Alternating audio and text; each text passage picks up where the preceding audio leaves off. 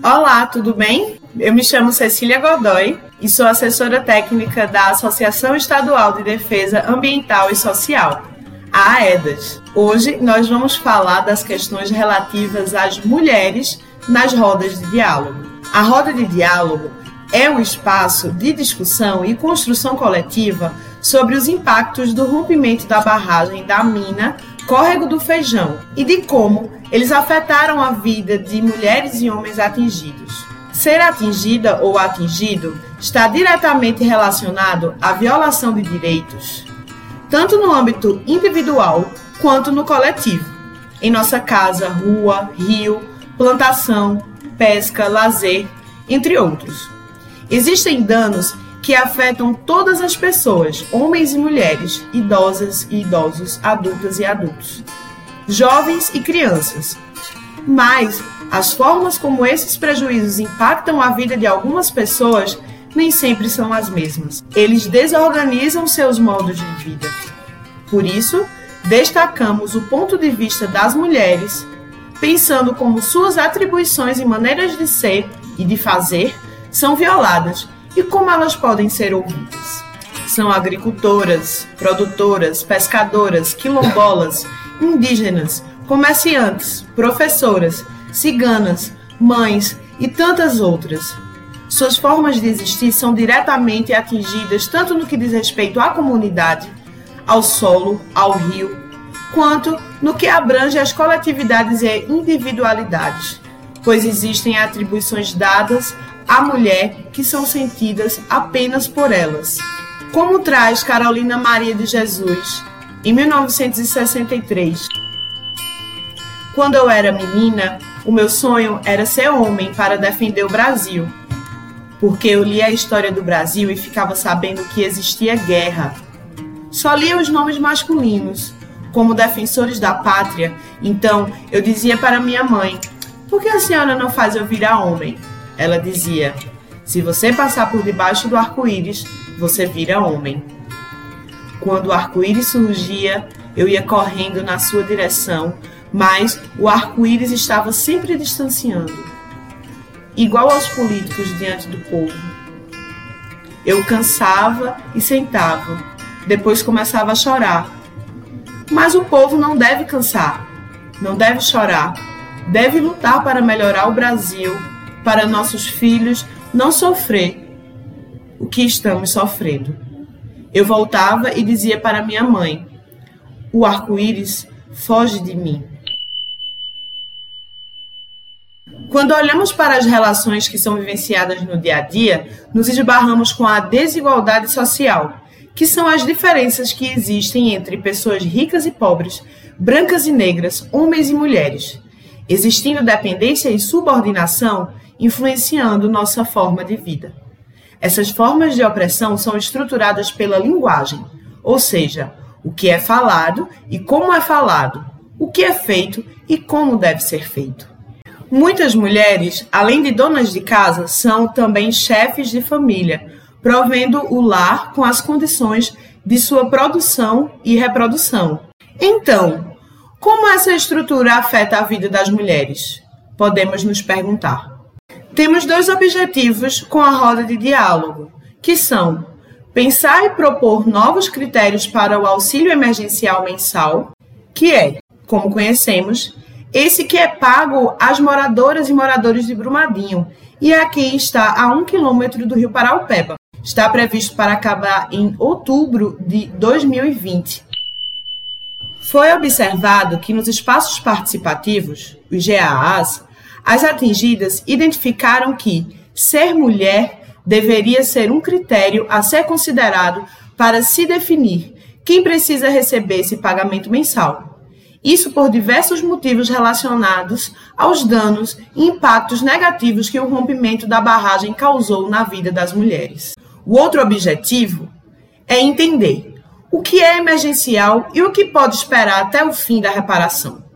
É tentar dentre os diversos danos e problemas causados pelo rompimento da barragem, destacar quais são os problemas emergenciais na vida das mulheres a serem resolvidos. A partir do levantamento de dados e da escuta nos grupos de atingidas e atingidos, os GAAs, conseguimos perceber alguns danos listados na vida das mulheres atingidas. Apontamos aqui alguns deles: a saúde, a água, o trabalho e a violência contra as mulheres. O direito à saúde faz parte dos direitos sociais e fundamentais. É uma conquista do povo. São essenciais para mulheres e homens, Segundo a Organização Mundial de Saúde, a OMS, a saúde é um estado de completo bem-estar físico, mental e social, e não somente a ausência de afecções e enfermidades, as doenças. Ou seja, lutar pela reparação justa é lutar pela saúde de todas atingidas e atingidos. O desastre socioambiental causado pelo rompimento da barragem da Vale causou e ou agravou danos à saúde da população atingida. Podemos destacar o dano à saúde mental, o dano à saúde física, prejuízos à gestação. Na roda de diálogo, poderemos refletir mais e melhor sobre as medidas emergenciais em saúde, como o aumento no número de profissionais de saúde mental, profissionais de saúde humanizados, tratamento psicossocial para mães e crianças. As mulheres frequentemente são as cuidadoras das pessoas adoentadas. Isso causa sobrecarga de cuidado, privando as mulheres muitas vezes de tempo para se olharem e se cuidarem. Olhar para si mesma, perceber os danos na própria vida, pensar junto com as outras atingidas as soluções para os problemas é uma forma de autocuidado. É cuidar de si e ajudar a outra. Os danos relativos à água são a sua escassez, o aumento de gastos com água mineral, o definhamento de animais, o aumento de doenças nos grupos familiares. Com medidas para os danos ocorridos relativos à água, traremos na roda de diálogo disponibilidade de água potável para consumo humano e doméstico, disponibilidade de infraestrutura hídrica de armazenamento de água, análise da água e acesso das comunidades aos resultados.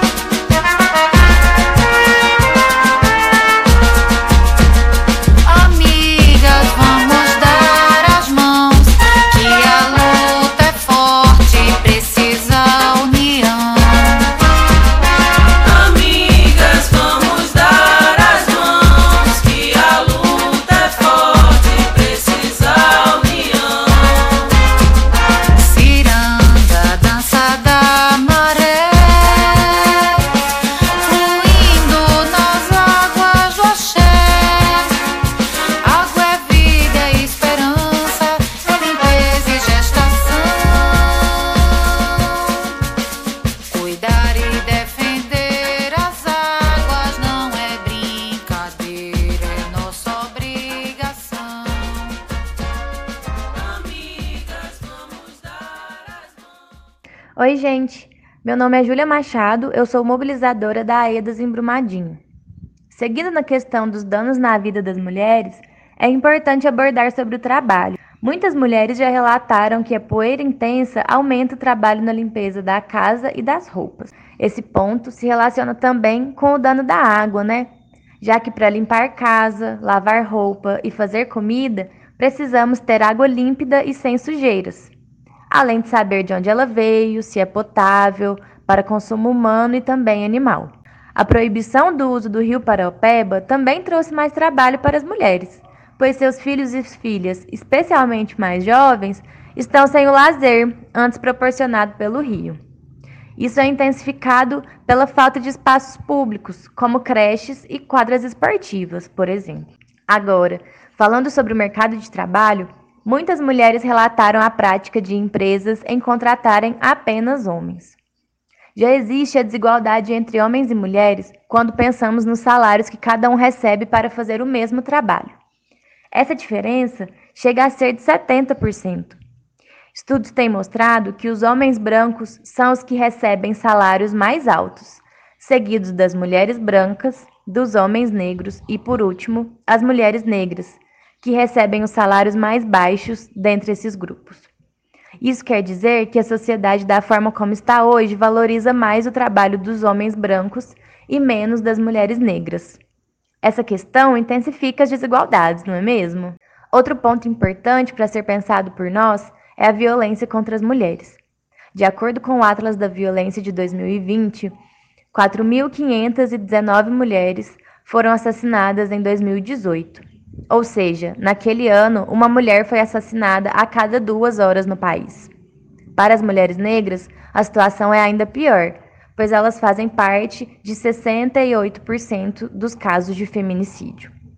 Para falar de violência, precisamos entender que ela tem muitas faces, e o feminicídio configura-se como crime hediondo contra as mulheres, causado pelo menosprezo, pela violência doméstica ou pela discriminação à sua condição.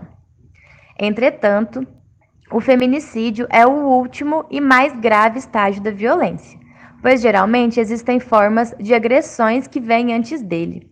Na nossa cartilha, apresentamos um pouco sobre os tipos de violência que podem acontecer contra as mulheres. Vocês podem buscar ela para compreender um pouco mais do tema, que também conversaremos melhor na roda de diálogo. As mudanças trazidas pelo rompimento se somam ao aumento da violência contra as mulheres, que, como diversos estudos têm mostrado, se intensificaram no mundo todo com o isolamento social que vivemos devido à pandemia. Nos foi relatado também que houve um crescimento significativo do assédio e do sentimento de insegurança nas ruas. Além disso, foi identificado o consumo abusivo de álcool, drogas e medicamentos em consequência da perda do emprego, lazer e das relações afetivas após o rompimento. Sabemos que o uso exagerado dessas substâncias não são causas, mas podem agravar episódios de violência doméstica e familiar. É importante destacar que a dificuldade de agir ou reagir contra um ciclo de violência não é culpa da mulher, pois quem vive a violência passa a maior parte do seu tempo tentando evitá-la, protegendo a si e ou as suas filhas e filhos. As mulheres muitas vezes se calam diante das agressões sofridas para preservar a relação, por dependência financeira, emocional ou por questões religiosas. Existe ainda o medo de ser assassinada, como já falamos dos feminicídios, ou do agressor cometer seu suicídio, seja por vergonha, culpa ou por não possuir uma rede de apoio, familiares, amigas, amigos, trabalho ou serviços públicos. Mulher, você tem direitos. Maria da Penha Maia Fernandes sofreu duas tentativas de homicídio por seu então marido. Perdeu a possibilidade de andar e, no entanto, utilizou sua voz e sua luta para a criação de uma lei que contribui para a diminuição da violência doméstica e familiar contra a mulher. A Lei Maria da Penha, de 2006, pressupõe que o poder público desenvolva políticas e alternativas que garantam condições para que as mulheres possam superar qualquer situação de violência. Muitos municípios já contam com programas e serviços de atendimento social, psicológico e jurídico. Existem esses serviços ou programas na sua cidade? A Central de Atendimento Ligue 180 é um serviço fornecido em todo o Brasil as beneficiárias diretas são mulheres que poderão receber atenção adequada quando estão em situação de violência, sem nenhuma exposição, pois o sigilo é absoluto e a identificação é opcional. Homens que queiram fazer denúncias de casos de violência contra a mulher também serão ouvidos. Além de encaminhar os casos para serviços especializados, a central de atendimento fornece orientações e possibilidades para que a mulher seja protegida do agressor sendo informada sobre os seus direitos legais e quais são os tipos de estabelecimento próximos em que ela poderá procurar e ser ouvida. Delegacias de atendimento especializadas à mulher, defensorias públicas, postos de saúde, centros de referências e casas de abrigo são alguns deles. Atenção! A Central de Atendimento à Mulher funciona 24 horas por dia, de segunda a domingo, inclusive em feriados. A ligação é gratuita e o atendimento é nacional. Para outros telefones e instituições úteis, acesse nossa cartilha da RD Mulheres. Apresentamos todas essas questões e temas com o objetivo de continuar nosso diálogo sobre os impactos do rompimento na vida das mulheres. Como vimos, as relações sociais já são desiguais entre homens e mulheres, e o rompimento aprofunda essa situação. A realização de espaços com mulheres é importante para que vocês se sintam à vontade em trazer suas percepções sobre como tudo isso que citamos tem afetado as vidas de vocês, de suas amigas e famílias. A partir do fortalecimento desses espaços, conseguimos pensar juntas a reparação dos danos, além de construir redes de apoios, de escutas e de transformações para a construção de uma sociedade mais justa e sem violências na vida das mulheres. Nos encontramos na Roda, dia 6 de outubro, às 18h30.